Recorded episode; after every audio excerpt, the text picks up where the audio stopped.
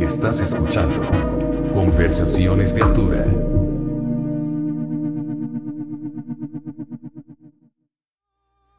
Hola personas, amigos, amigas, todos quienes nos están escuchando, bienvenidos a, una, a un nuevo episodio de Conversaciones de Altura. Estamos muy emocionados por tener a nuestras siguientes invitadas, porque bueno, eh, el, ¿cómo podría decirlo?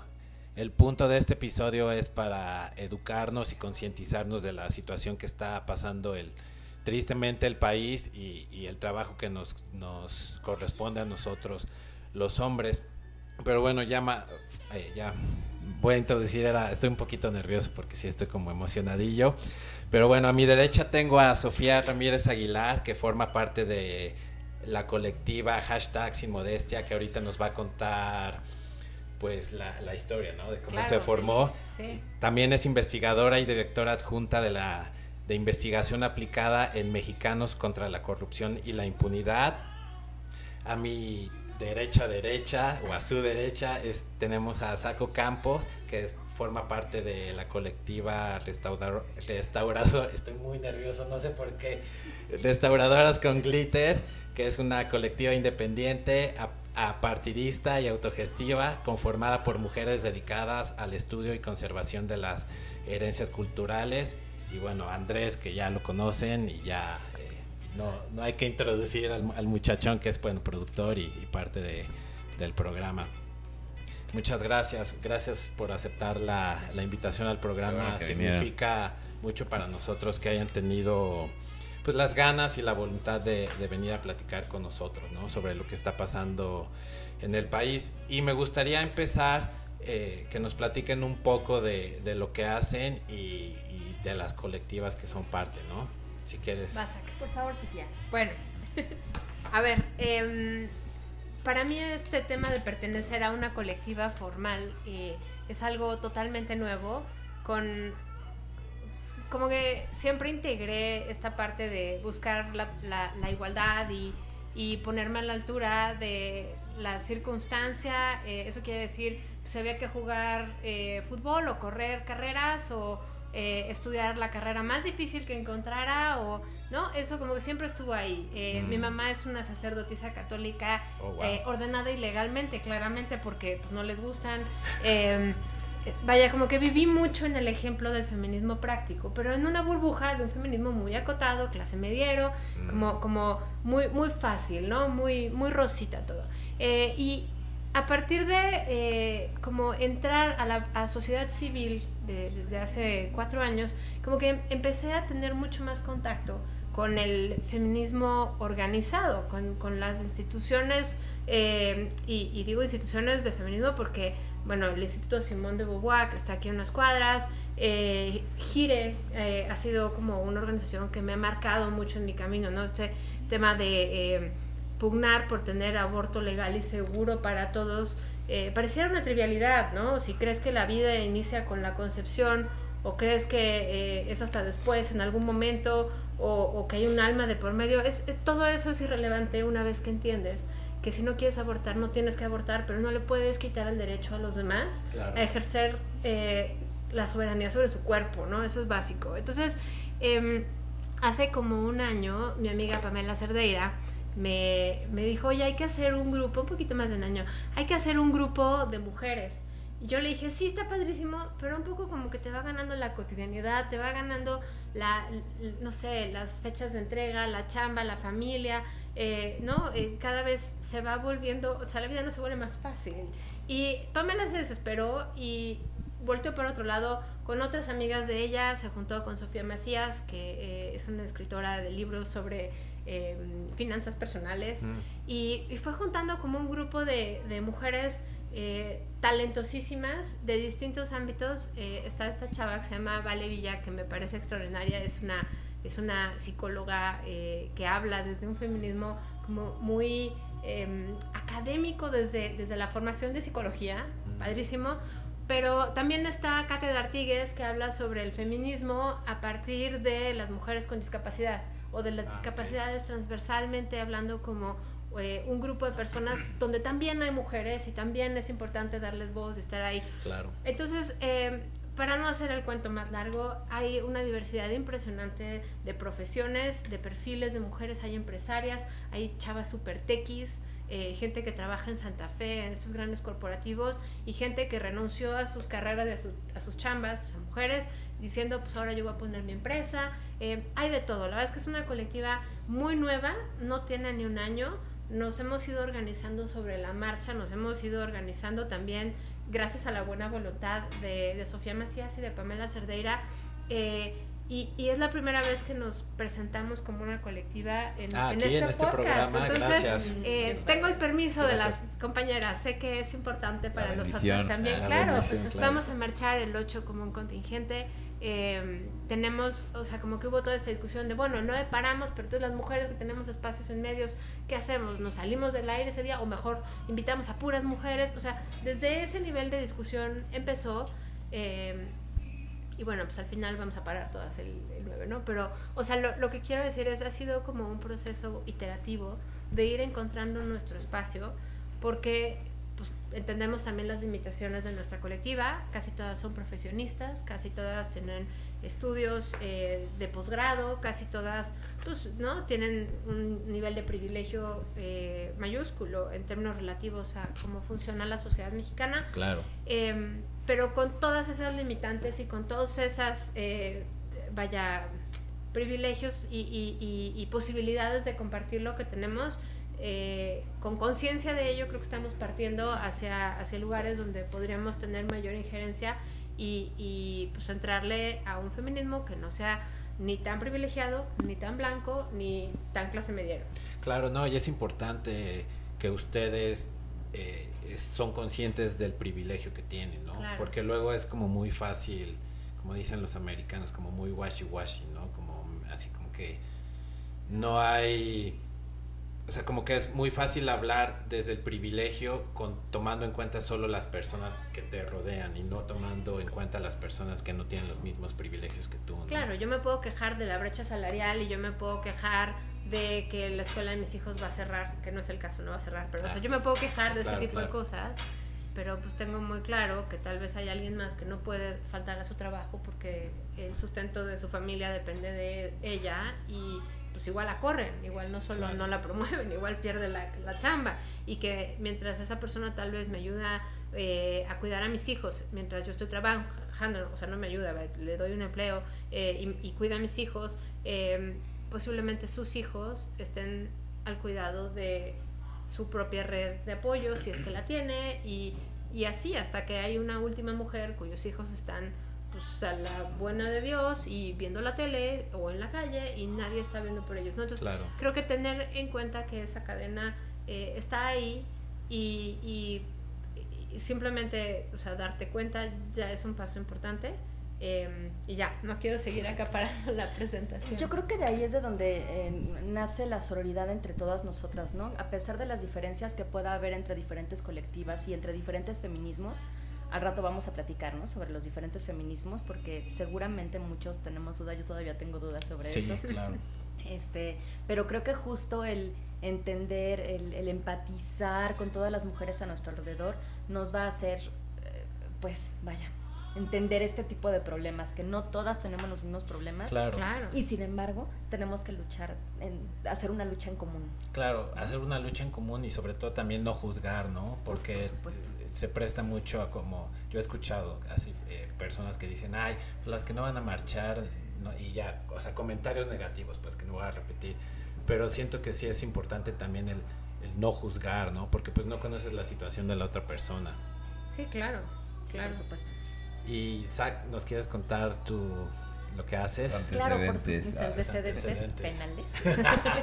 este, sí, bueno, pues yo formo parte de la colectiva Restauradoras con Glitter.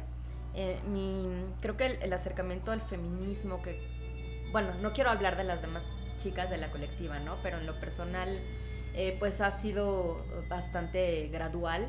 Eh, creo que he sido feminista desde hace muchos años sin haberme percatado.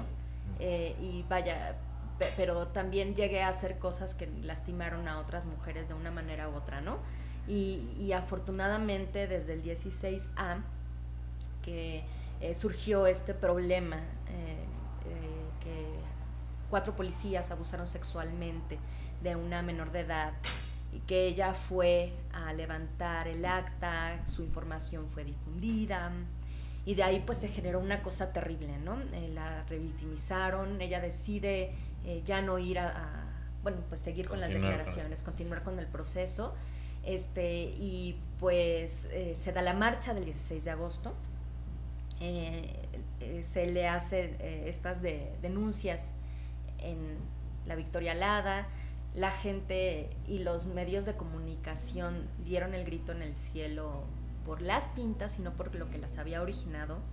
Y entonces, pues fue muy curioso porque el, 16, el 17 de agosto en la mañana me escribe una amiga, ¿no? Oye, se está formando esta, este, este grupo eh, para protestarnos. Somos pues prácticamente puras restauradoras y queremos hacerle ver a la gente que los muros... Restauradoras de arte. Restauradoras de... de ¿En serio? Sí. ¡Qué increíble!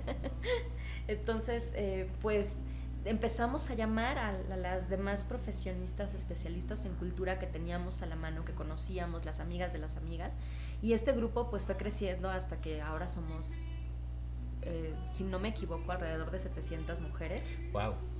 Este, algunas activas, otras no tanto, pero pues finalmente todas estamos participando de una manera o de otra, ¿no? ¿Y cómo, por ejemplo, cómo, cómo se participa? O sea, porque dices que hay alrededor de 700 mujeres que participan. ¿De qué manera una mujer puede participar y formar parte del, del acto, de la colectiva? De la colectiva.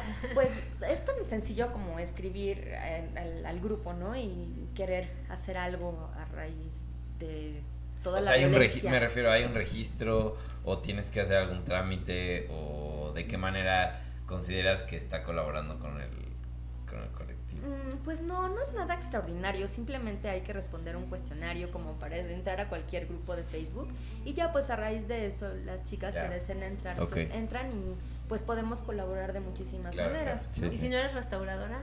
Yo soy restauradora de textiles. No, no, pero si no eres ah, ah, restauradora. eso es lo maravilloso porque pues hay arqueólogas, así es, pero pues en realidad desde el día uno se empezaron a, acercar a historiadoras, antropólogas, arqueólogas.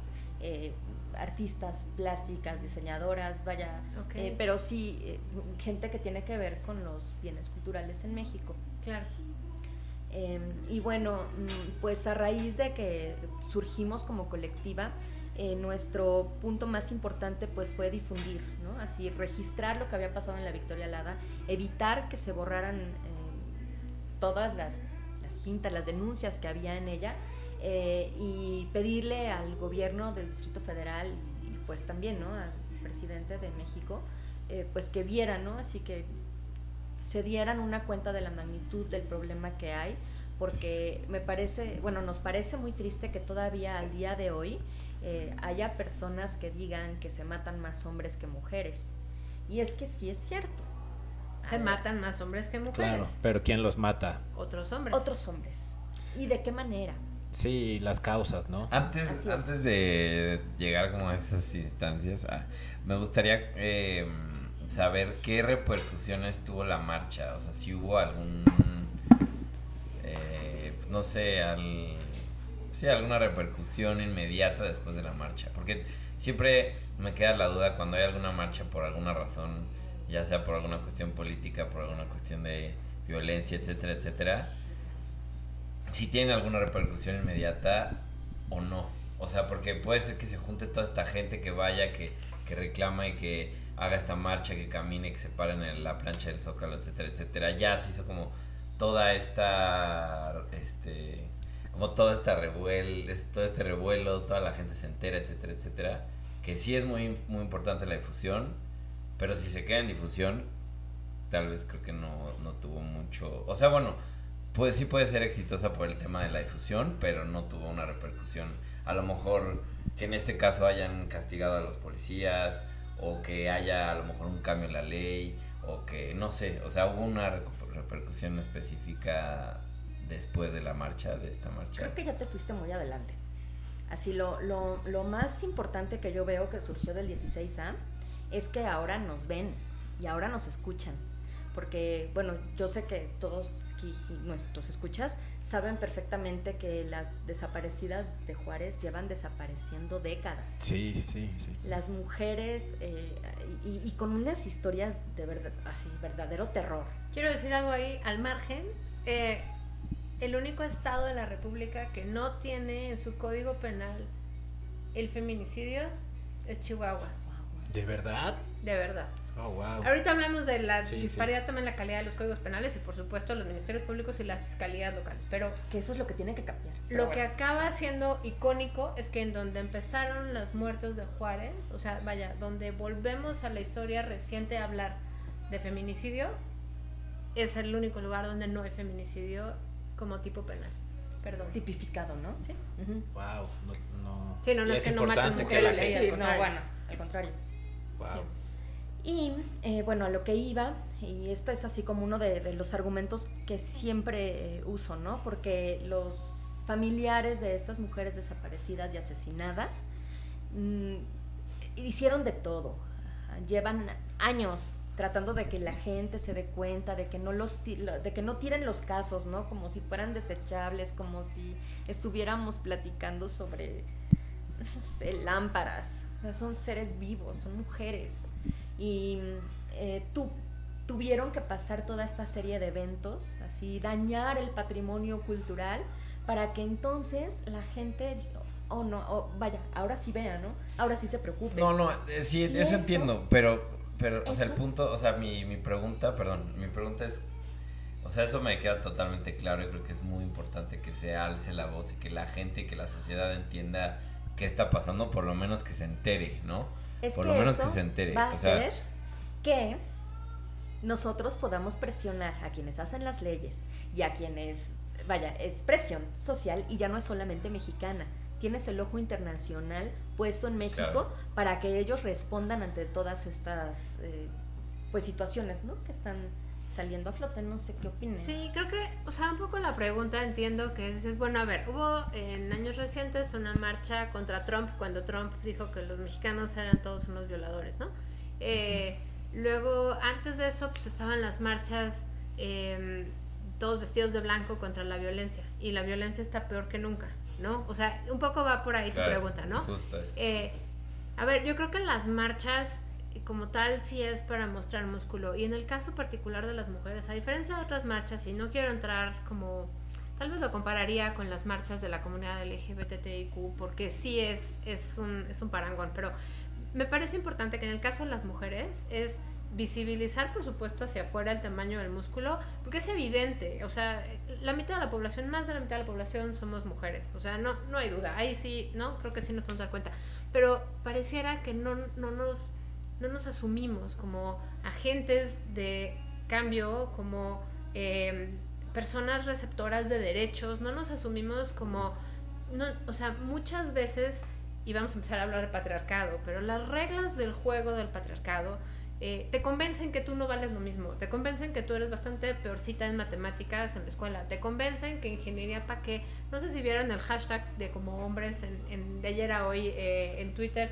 está buenísimo porque es, es eh, replicar lo absurdo que se escucha cuando volteamos los roles eh, y, hacemos como frases tipo, ay no, ¿para qué estudias ingeniería? O sea, mejor consíguete una esposa que te mantenga.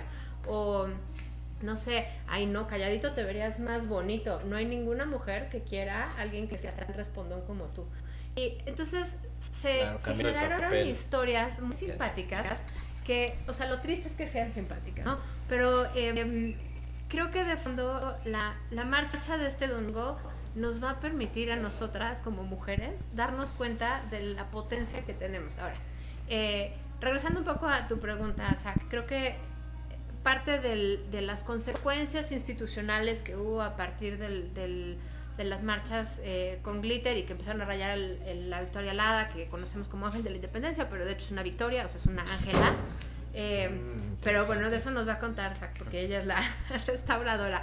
Pero el, el, el punto aquí es, cambiaron al secretario de Seguridad Pública.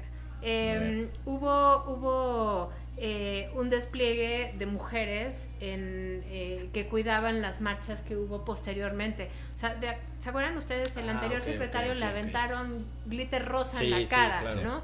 De ahí el glitter y las restauradoras con glitter y todo eso. Eh, el, el, el tema de fondo es, obviamente no puede cambiar la, la corrupción dentro de la policía de la Ciudad de México de un día para otro. No. Eh, es más, ni de un año para otro. Eh, Bueno, yo- pero por lo menos hubo un, una repercusión inmediata. Hubo una repercusión ¿no? inmediata. eh, yo tengo confianza en que los funcionarios públicos que están ahí siempre llegan con buenas intenciones. No todos los funcionarios son buenos, claramente. eh, se notan más los que no son buenos, se notan más los que son corruptos y nos afectan a todos de parejo. Pero eh, me queda muy claro que la intención de quienes están ahorita, eh, sobre todo de Omar García Harfush, sí es cambiarle la cara a la policía. No voy a hablar por ellos. Me queda muy claro que las primeras mujeres que están en riesgo el 8M, o sea, el domingo, son las mujeres policía. Porque estamos muy enojadas en la marcha y va a haber grupos radicales.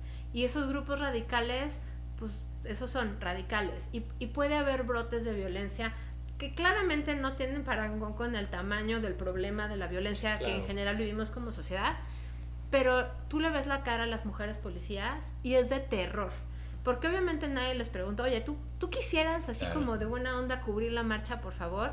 Obvio no, o sea, la- le tienen terror a la marcha y las ves llorando. Y las radicales, pues como que se debaten ahí entre, les gritan traidoras, pero por otro lado, ¿no? Las otras llorando, entonces ya le dicen, ya, ya, ya, deja a la compañera. Y es, es, es esta, este debate de, también son mujeres, ¿y qué creen? A ellas también las extorsionan, Claro. adentro de la corporación. Y si a un hombre le dicen, te doy una patrulla y te doy una motocicleta y me regresas con mil, dos mil, cinco mil, no sé las cuotas, ¿no? Me regresas con cierta cuota al día por tener ese crucero o por tener ese vehículo o por tener tal. A las mujeres les piden literal favores sexuales. Uf. Y por eso digo, el, el ser mujer policía es, es, una, es, es una tragedia en sí misma. Sí, no, aparte de que, perdón que te interrumpa, no están bien preparadas para lidiar con ese tipo de situaciones. No No, está nadie bien preparado para lidiar con esta situación en la que estamos ahorita. Eh, ya entraremos en el tema de la UNAM, pero parte del tema es que las cosas no estaban bien antes. Y esto solamente afloró y se está, se está corriendo como pólvora en diferentes ciudades, en diferentes municipios, en diferentes entornos y contextos. Eh, hablábamos hace unos días como que en eh, esto, esta marcha ¿no? del 8M y el paro sobre todo del lunes eh, 9 de marzo va a suceder pues, solo en las principales ciudades, donde hay como mucho más pluralidad de ideas, donde hay más empoderamiento de la mujer, donde además los hombres tienden a ser, por lo menos en, en la fachada, más aliados. Pero lo que estamos también empezando a percibir es que está sembrando entornos que antes no hablaban de eso. Y lo veo con mi mamá, mi tía, mi suegra, mi jefa, o sea, son, son gente que pertenecen a una generación arriba y que, y que de buenas a primeras se están atreviendo a verbalizar cosas y seguramente las van a meter en problemas con sus propios entornos, con sus hermanos, con sus maridos, con su... Pero estás Claro. empezando a ver este, este cambio, se están empezando a atrever, ¿no? Eh, mi suegra monísima me mandó un anuncio de me parece que era de quesitos, ¿no? Un, un anuncio de quesos y, es la escuela de, construcción de los hombres, ¿no? Entonces llega una mujer a su casa y el marido está leyendo el periódico y la cocina está así, ¿no? Patas para arriba. Y entonces dice, ¿y los platos? Y el otro dice, ay no, es que, ¿qué tal que los rompo? Otra escena sale una mujer con toda la ropa limpia eh, y el marido viendo la tele y dice, oye, ¿y no vas a planchar? Dice, ay, no, tú, tú aprendiste a hacerlo mucho mejor y a mí no me queda tan bien. Y luego un tercer caso similar, ¿no? Entonces, eh, una de estas tres mujeres que llega a la escena y ve que hay un hombre que no está haciendo nada y no tiene la menor intención de intentarlo, dice, ah, claro, es que esto también se aprende, pues vamos a mandarlos a la escuela del hogar. Les estoy Claro. resumiendo un anuncio y el anuncio al final es, pues hay, hay como 500 hombres aprendiendo a planchar, a lavar, a no sé qué, no sé qué, no sé qué. Y al final el mensaje es así, ya sabes, súper pink, súper rosa, súper buena ondita, que dicen, em, también las labores del hogar se pueden aprender. Y la mejor noticia es que no tienes que ir a la escuela del hogar. La labor del hogar es compartido de los dos, ¿no? Sí, Quesitos. justo, exacto. Eh, el punto es, yo quiero ver que esa fábrica de quesitos de veras tenga políticas paritarias de ascenso, de guarderías, de que no sean solo las mujeres las que tengan que ir a recoger a la criatura a la escuela y que si son las mujeres las que van a recoger a la criatura a la escuela, no les disminuyan sus probabilidades de ascenso ni sus probabilidades de mantener el empleo, ni sus bonos de productividad. Porque, ok, el anuncio está bien intencionado, pero hablar hacia afuera, predicar, es muy fácil. Hay que poner la cartera donde estás poniendo la boca. Y creo que eh, irle dando la vuelta, o sea, Tecate hizo lo mismo eh, tiene un anuncio padrísimo de si tú las maltratas, las tecates no son para ti y espero que nunca nos encuentres. Está, está padre, vamos a empezar a hablar, pero, pero, pero otra vez, quiero ver que pongan la boca donde están poniendo el anuncio. ¿De qué forma se podría como poner atención en, eh, o sea, lo que tú dices es más importante, ¿no? Porque lo platicábamos Andrés y yo antes de, que llegaran, como de que hay lugares donde si eh, siendo mujer te embarazas, pum, te, te dan cuello, ¿no? Cómo, cómo se podría tal vez vigilar que realmente esas empresas lo estén logrando, ¿no? O sea, eh, ¿quién mencionaste? ¿Tecate? Mencionaste Tecate y quesos, quesitos Villita o quesos Villita. ¿Cómo, habría alguna institución que realmente vigile eso? Pues es que ella es la secretaria del trabajo, o sea, creo que sí tendría Sí, pero... pero... pero... a ver, la secretaria del trabajo solo puede meterse hasta donde la ley llega, ¿no? Hasta donde la norma llega. Exacto. Y la ley dice, es ilegal Em, pedirle una prueba de embarazo a las mujeres para contratarlas. Pero también sabemos que del dicho al hecho hay un tracho enorme y el 12% de las mujeres en México actualmente les piden una prueba de no embarazo para darles el empleo. O sea, es ilegal, pero pues, pues si quieres, o sea, mira, y si no, hay muere. Claro, como, perdón, perdón, continúo. No, no, dale. Es que es, digo, no tiene nada que ver, pero es como te dicen, no te vamos a hacer examen de drogas, pero te, sacan sangre y obviamente sabes que te están haciendo un examen de drogas, ¿no? Entonces, ¿quién realmente vigila que se hagan las cosas como son, ¿no? Mira, yo creo que son, son diferentes niveles, o sea, eh, y lo vamos a hablar ahorita que regrese sobre los feminicidios y, la incapacidad de las instituciones de seguridad y de procuración de justicia, pero creo que en este caso el primer vigilante es, o sea, las mujeres dentro de la organización, pero también los hombres dentro de la organización, o sea, sí tiene que haber un cambio de paradigma. O sea, la violencia feminicida es solo la última capita de, un, de una pirámide que se va construyendo eh, en violencias pequeñas, cotidianas, en, piropos en la calle, en insinuaciones que rechazas, eh, no pedidas, opiniones sobre tu cuerpo, y de ahí, bueno, pues entonces sigue el, el novio que te cela, y, y, pues te empuja. Y luego el, el, el que pues, se le pasan las copas y te suelta un zape y no, perdón, eso no vuelve a pasar. Y, o sea, claramente es, es, es un tema de ir incrementando la violencia. Eh, voy a empezar con las cifras estas macabras, pero 6 de cada 10 violaciones sexuales ocurren al interior de una relación de confianza. La pareja eh, el papá, el abuelo, el tío, el compadre, el amigo. Y muchas veces existen estas historias que no son la excepción, donde cuando el, el, el, jefe de familia o, la jefa de familia se enteran de eso, dicen, híjole, no, porque si hablamos vamos a destruir esta familia. ¿Cómo le vamos a hacer eso al abuelo, no? Tanto que sea preocupado por todos. Entonces, eh, si la violencia empieza en casa, vaya, que quesos la villita me dé licencia de paternidad, ya pasa a ser una preocupación súper lejana. ¿Por qué? Porque la inmediatez de mi realidad es un infierno. Eh, entonces, o sea, hay como diferentes niveles y, y cuando la, seguridad más básica, que es, es, tu integridad física y tu integridad psicológica, no te las está garantizando tu entorno de de cuidado, tu, tu, tu, tu red de, familiar. Que debería cuidarte, ¿no? O ya, de verdad, sí me da igual que, que, me hagan una prueba de embarazo. Y no porque la prueba de embarazo para mí el trabajo no sea ilegal, pero en serio, en ese contexto, ese sería el menor de la menor de mis preocupaciones. Entonces, creo que el, el, el problema no es que haya, no vamos a crear una institución adicional que vigile, que se cumplan. Eh, hay rankings, hay, consultoras, hay, ONGs, hay asociaciones civiles que se dedican justamente a medir, eh, pues no sé, la transparencia, por ejemplo, nosotros en Mexicanos contra la Corrupción hacemos eso, la transparencia de las políticas de integridad y anticorrupción de las 500 empresas más grandes de México, ¿no? Hay otras consultoras, eh, como iQuals, que es una empresa, no sé si peruana o colombiana, que eh, también mide en México este tipo de cosas y mide la calidad de las políticas paritarias dentro de las empresas. Pero eh, otra vez, no, pues vaya, cuando una empresa te abre las puertas y te dice, ven y califícame, pues te va a enseñar lo mejor de sí, ¿no? Te va a enseñar todo bonito. Es como cuando van al C5, estas organizaciones como Causa en Común, eh, el C5 en cualquier estado, no, tengo preferencia, y, y, llegan y está todo perfectamente bien pintado, compus nuevas, pero resulta que no están conectadas. Entonces, claramente es un montaje, ¿no? Entonces, eso pasa un poco lo mismo con las calificadoras. Al interior de las empresas, pues es difícil si no cambia la cultura corporativa, si no cambia la cultura del pequeño negocio. Pero otra vez, el pequeño negocio está liderado eh, en, en, uno de cada, eh, no, en, en, tres de cada cinco empresas por un hombre. Y ese hombre pues tiene que tener la voluntad de por lo menos cuestionarse que tal vez el piso no está tan parejo, ¿no? Eh, en Mexicanos contra la Corrupción, la mitad de las, del personal somos mujeres y hoy por primera vez sacamos un, un pues, un desplegado, no, propiamente un anuncio, sino eran como eh, el recorrido de las estadísticas de violencia de género y cómo impactan a las mujeres eh, de manera diferente las violencias, entre todas la laboral, eh, la corrupción, etc.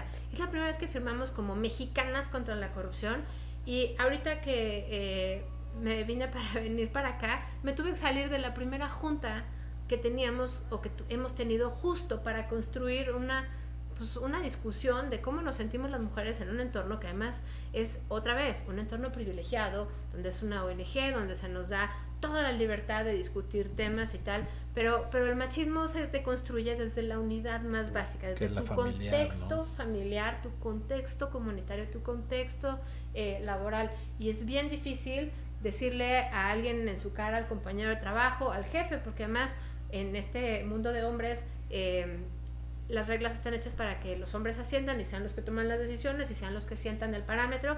Entonces es difícil ascender, a menos de que haya cuotas, y en el sector privado todavía es más difícil porque pues ahí no hay una ley que regule claro, eso.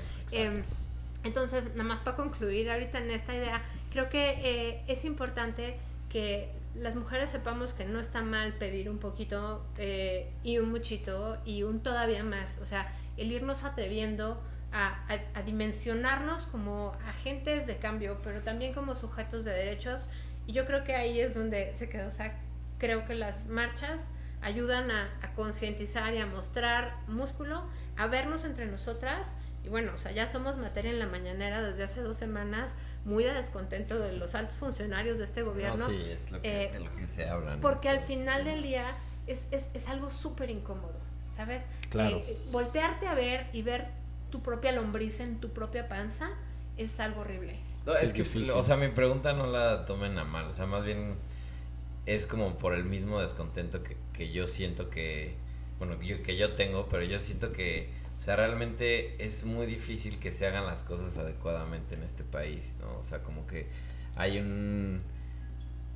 O sea, hay un estancamiento social bastante marcado y pues creo que tiene que ver mucho con el machismo y a lo mejor no sé si también estaría bueno definir la diferencia entre el machismo y el patriarcado si es lo mismo que uh, sí. pero pero bueno a lo que voy es que o sea tenemos un destacamiento social pero también proviene mucho de la parte de arriba de la parte política que pues está igual o peor que la sociedad no entonces para que cambiemos yo sí soy fiel creyente de que evidentemente la sociedad tiene que cambiar pero tiene que venir de pues, de las leyes, de la política del gobierno, de...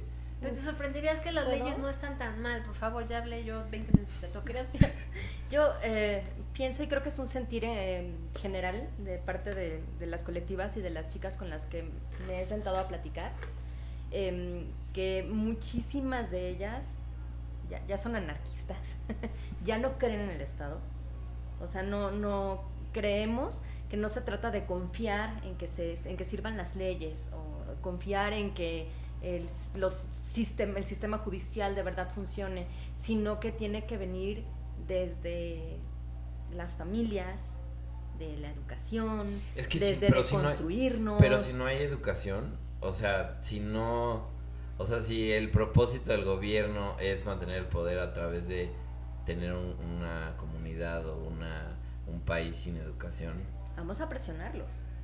Eh, o sea, es, es, que es justo, o sea, ese es mi punto. Y correr la voz, ¿no? Definitivamente no estoy diciendo que es culpa del gobierno y el gobierno o sea, sí, evidentemente la sociedad tiene que cambiar para que el gobierno cambie, o sea, viene desde abajo, pero también si no hay, si hay tanta desigualdad, si no hay educación, yo, yo creo que hay recursos para proveer de educación a todo el país, pero no se aplica en eso porque no quieren dar educación. Pero porque hay cotos de poder, o sea, yo, yo creo que parte del problema tiene que ver con las estructuras de poder, donde eh, tenemos, tenemos eh, pues sí, sindicatos que lideran casi siempre hombres, donde los hombres no tienen la intención de soltar el poder. Tenemos la declaratoria de las iglesias, o sea, las iglesias son unos lugares como, como hervideros del patriarcado. Y creo que querías regresar al, tema de machismo y, patriarcado y, feminismo. Cada vez que junto en una misma frase, no sé ustedes, y también eso denota mi edad, machismo y feminismo, me acuerdo de Arjona cantando de ustedes con el machismo, no, ustedes con el feminismo, nosotros con el machismo y al final la historia termina iguales. No, ahí empezó todo mal, porque el feminismo no es lo contrario al machismo. Ahora, puedo hacerte una de las preguntas que tengo, que creo que tiene que ver. ¿Cuál sería los conceptos o el concepto equivocado que nosotros los hombres tenemos sobre el feminismo? Dale. Pues yo de entrada pienso que, eh, bueno, lo que he visto, es que la mayoría de los hombres que tienen una concepción errónea del, del feminismo es que ellos piensan que odiamos a los hombres y pues no, no está muy alejado de la realidad. Eh, sí hay una rama feminista que prefiere mantenerlos alejados, que bueno, es lo que creo. Pero eso tiene que ver por que la mayoría de esas mujeres tienen una preferencia sexual han sufrido una violencia patriarcal muy fuerte. Generalmente, o sea, no es tanto por preferencia sexual, sino por... No, para nada. Sí, no, no tiene nada que ver. Eh, tiene más bien que ver con los círculos en, lo, en los que ellas han vivido claro, toda su en los que se han desarrollado. Así es, en los círculos de pobreza y de machismo exacerbado con una violencia pero además es una violencia de los hombres que debieron haberlas cuidado muchas veces. O sea, sí creo que eh, ahí habría que empezar. Yo creo que algo que me gustaría poner sobre la mesa es el feminismo no es lo contrario al machismo. El feminismo no es Importante el, odio de las mujeres a los hombres. El feminismo no es eh, el, el, las mujeres andróginas odiando a las mujeres femeninas. La, la feminidad y la masculinidad están involucrados como conceptos, pero no es lo que definen el feminismo.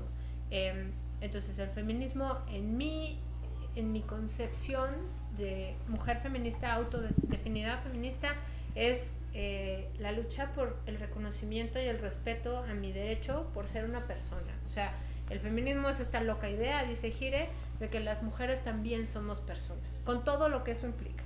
Entonces, eh, es una manera súper reducida y reduccionista para muchas de mis compañeras, pero me parece que es una manera fácil de entender que el feminismo, otra vez, no es replicar el machismo a la inversa. El feminismo es buscar una igualdad de oportunidades, pero reconociendo las diferencias que hay entre hombres y mujeres. Eso por un lado. Exacto. Y la otra cosa es eh, Equidad. Y la otra cosa es, es que me han regañado últimamente mucho feministas por decir equidad, pero bueno, esa también será una tercera discusión. Eh, el, el, el, punto de la feminidad y la masculinidad, em, o sea, la, la, masculinidad tóxica, a la cual nos referimos de manera reiterada como parte del patriarcado, es esta masculinidad donde el, el pacto entre hombres pareciera ser en quién es más brutal, entre hombres y hacia las mujeres. Eh, hacia las mujeres en términos de que pues, pasan a ser propiedad de los hombres eh, en, una expectativa extensa, ¿no? Ella vive para servirme, eh, su cuerpo es para darme placer y tal vez no lo tengan tan consciente, porque esos son, son discursos que uno va oyendo desde chiquito. Em, respecto a los hombres, el machismo tóxico o la masculinidad tóxica es una cosa brutal, porque por ejemplo, eh, y, no lo digo yo, me, lo han contado gente que se dedica a la psicología clínica, eh, muchas veces los, los hombres más violentos fueron violentados de manera muy grave a lo largo de su vida. Y eso implica desde violación sexual hasta golpes, hasta...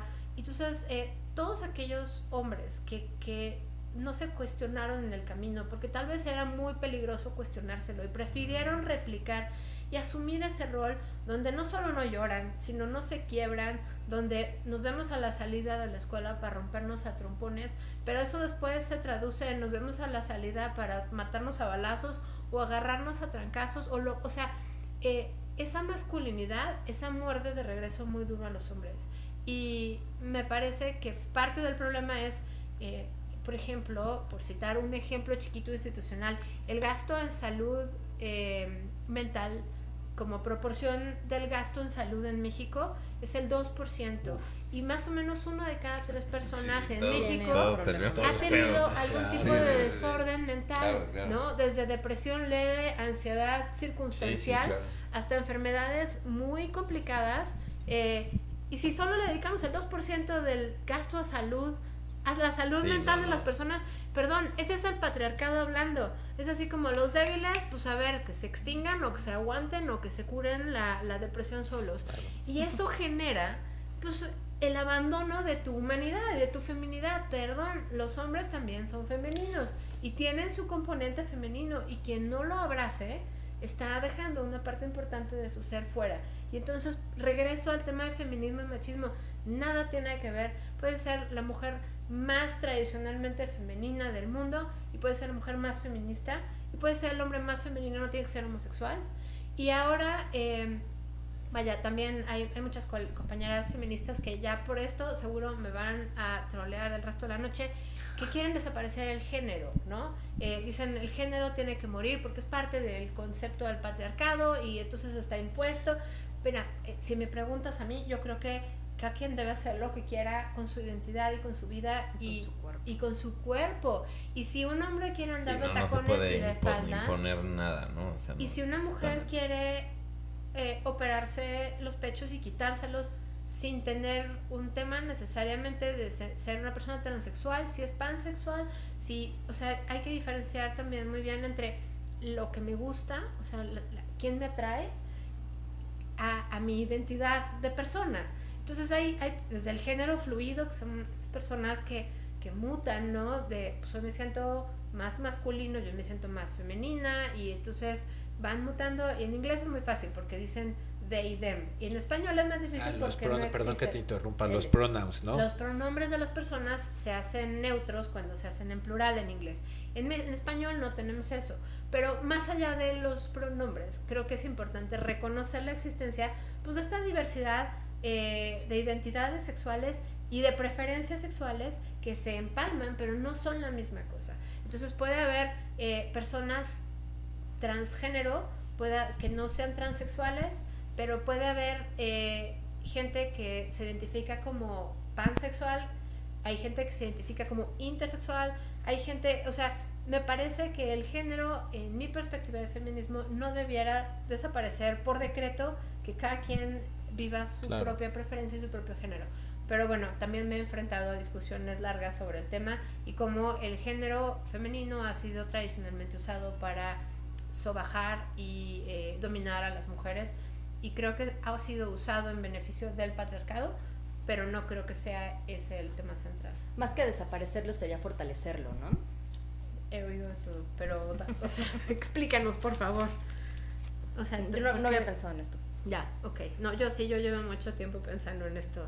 Eh, yo misma no me, no me acabo de identificar con, con, con, el género femenino hasta que me di cuenta que las mujeres pueden ser de muchos tamaños, colores y sabores. Claro. O sea, como que siempre desde, desde, muy chiquita traía el pelo corto y usaba pantalones y, no me gustaban las niñas, no me gustaban lo que hacían las niñas, sino porque odiara a las niñas, solo no me identificaba con las niñas, pero soy una persona heterosexual, entonces si me preguntas mi definición, pues me considero una persona de género fluido, donde hoy vengo vestido, pero habrá otros días donde no traigo una gota de maquillaje eh, y voy de pantalones por la vida. Y también habrá gente que me conozca desde chiquita y me dicen, ah, no, lo que pasa es que solo eres marimacha. Bueno, esto es de autodefinición, pero soy una persona preponderantemente heterosexual. Entonces son dos cosas diferentes que, que creo que también hay que poner sobre la mesa porque entran en esta diversidad donde no no todo es malo en, en, las relaciones de género entre los diferentes géneros.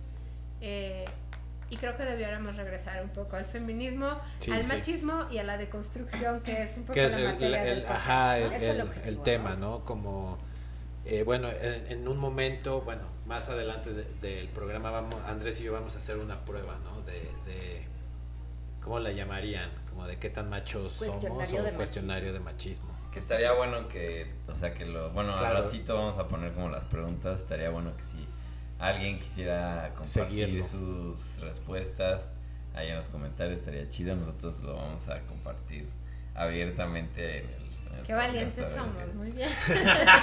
Digo, pues. Vamos a ah, echarle sí, Es que también esa es la otra.